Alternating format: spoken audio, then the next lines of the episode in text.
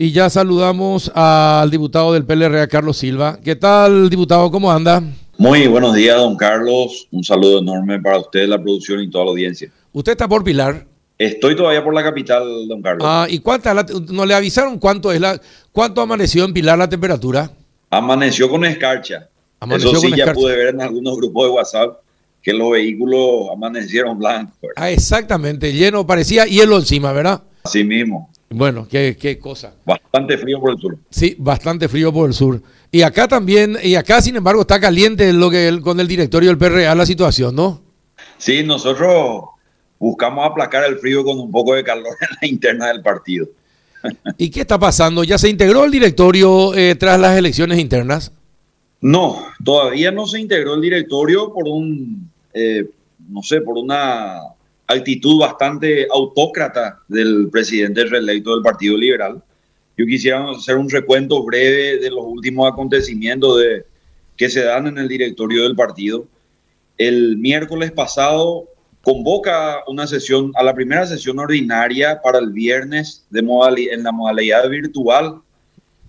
El jueves, el día siguiente, un grupo de parlamentarios solicitaron de que la modalidad sea mixta, es decir, darle la oportunidad a todo quien, aquel que quiera participar de manera presencial a que lo pueda hacer y los que quieran participar de manera virtual que lo pueda que pueda participar. El viernes, tres horas antes de la, de la sesión, desconvoca a la, a la, sesión, a la primera sesión ordinaria, eh, mintiendo, aludiendo de que la, la nota de la nota de solicitud de modalidad decía eh, reunión presencial, pero en realidad se solicitaba reunión mixta, ¿verdad? Eh, entonces pasa para el, para el miércoles, para el día de ayer, y nuevamente a tres horas antes de la, de la sesión vuelve a desconvocar y a convocar para el martes 3 de agosto.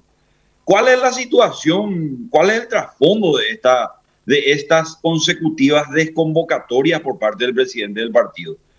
Es de que él no entiende de que en este periodo tiene que conducir el partido con una mayoría que lo obligará a deponer actitudes y lo obligará a conducir de manera plural y equilibrada el, directorio partidario. ¿No tiene mayoría del directorio actualmente, Efraín?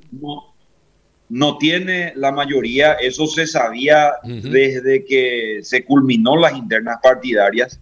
Culminó las internas partidarias dándole la reelección a él. Eh, inmediatamente la soberbia eh, se acentuó por parte de este señor. Y por supuesto de que varios bloques eh, han entendido de que el presidente del partido tiene que despojarse de esa soberbia, tiene que buscar eh, de poner algunas actitudes para eh, buscar alguna el, fortalecimiento institucional y la unidad pragmática que está pidiendo todos los candidatos a intendentes y concejales. Lo que ahora se, se, eh, lo que sucede en este momento es de que el directorio está prolongando su funcionamiento y eso va en contra totalmente de lo que es a la organización política y estructural de las campañas municipales que tenemos enfrente, ¿verdad? Y bueno, ¿y qué van a hacer? Si tienen mayoría, eh, ¿cómo es posible que no consigan que se convoque a una sesión? Esta sería la sesión inaugural de los nuevos miembros del directorio.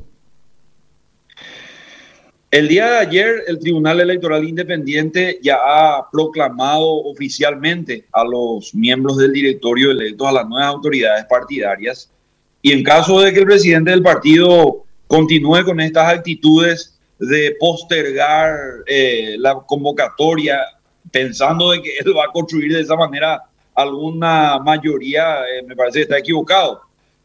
Los miembros del directorio electos van a recurrir al Tribunal Superior de Justicia Electoral de continuar esta actitud para que éste se aboque a garantizar la realización de la primera sesión ordinaria.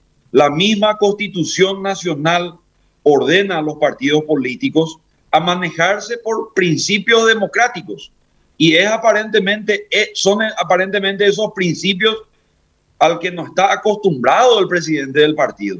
El presidente del partido debe entender de que se impone el diálogo, de que se impone conversaciones, debates entre todos los sectores internos, no más ese manejo discrecional, sectario, eh, antojadizo eh, que se dio en el último tiempo en el directorio partidario, porque los resultados eh, están a la vista. Con ese manejo hemos fracasado en un sinnúmero de elecciones, hemos permitido el copamiento de, del Partido Colorado en todas las instituciones y, y poderes del Estado paraguayo. Entonces, hoy lo que se impone es una madurez política en la cúpula partidaria.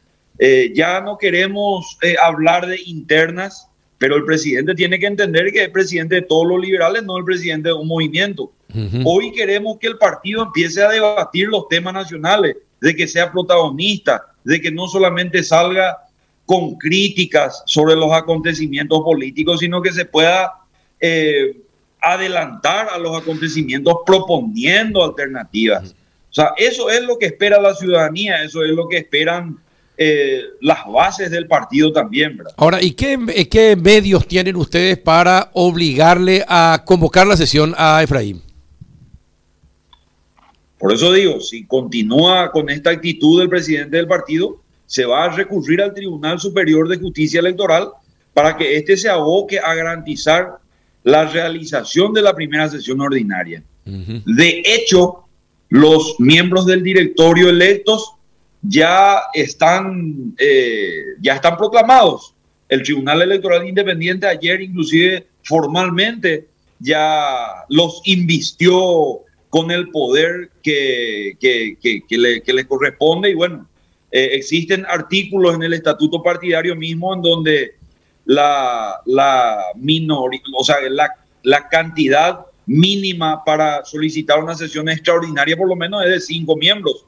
Eso ya sucedió el viernes pasado, donde casi superan los 30 miembros del directorio los que solicitaron una sesión extraordinaria el mismo viernes, porque recordemos de que existen varios miembros del directorio que provienen del interior de la República viajando estos 300, 400, hasta 500 kilómetros hasta la capital y estas personas son, eh, son, son autoridades ad honorem que por supuesto hacen un gasto, un esfuerzo para acudir a la capital y de manera muy descortés el presidente del partido eh, horas antes lo, lo desconvoca. Entonces ya estamos rayando el hartajo y de esta manera por supuesto de que ya no se va a continuar con esa actitud antojadiza y autócrata del, del presidente del partido, don Carlos. Bien, Juan, ¿alguna consulta al diputado Silva? Diputado, a ver si entendí bien. Entonces, el, primer recurso es ir directamente al Tribunal Superior de Justicia. ¿No hay un órgano interno del PLRA, un tribunal que pueda atender un caso así de, no convocatoria?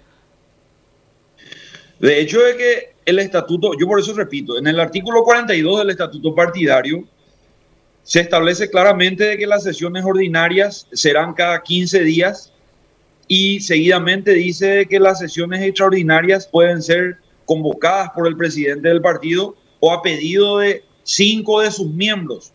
Esa solicitud ya se hizo en la, eh, en la semana pasada, pero evidentemente el presidente del partido aparentemente no reconoce a, a las nuevas autoridades partidarias, no entiende de que existe una mayoría que exige pluralidad y equilibrio. Entonces, la otra eh, vía que, sobra es recurrir directamente al Tribunal Superior de Justicia Electoral para que éste se aboque al funcion a, a, la, a garantizar el funcionamiento normal de un partido político. Yo repito, la Constitución Nacional establece o ordena, en todo caso, a que los partidos políticos deben manejarse por principios democráticos.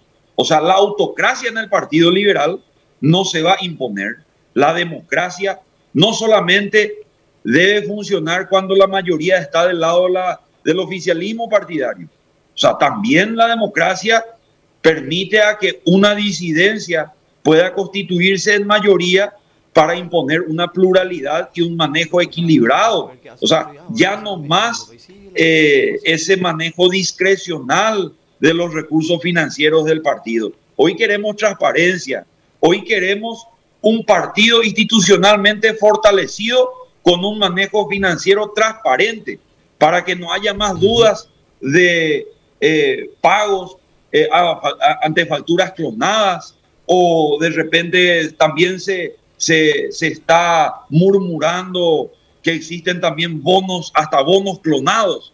Entonces, toda esa situación aparentemente preocupan demasiado de que haya ese equilibrio, ese control, y por eso es de que es un temor tremendo de que la tesorería caiga en manos del bloque mayoritario que está hoy en el directorio partidario, de que la Secretaría General también esté ocupado por, un, por una persona que provenga de este bloque mayoritario. Hoy no se plantea desde el bloque mayoritario un manejo paralelo en la conducción política y partidaria del directorio, sino que lo que se busca es un equilibrio, lo que se busca es una transparencia. Entonces, ese es el, el motivo por el cual el presidente del partido teme tanto de que esa mayoría impongan algunos nombres y, y, por sobre todas las cosas eh, le queremos decir al presidente del partido de que tampoco se busca el copamiento.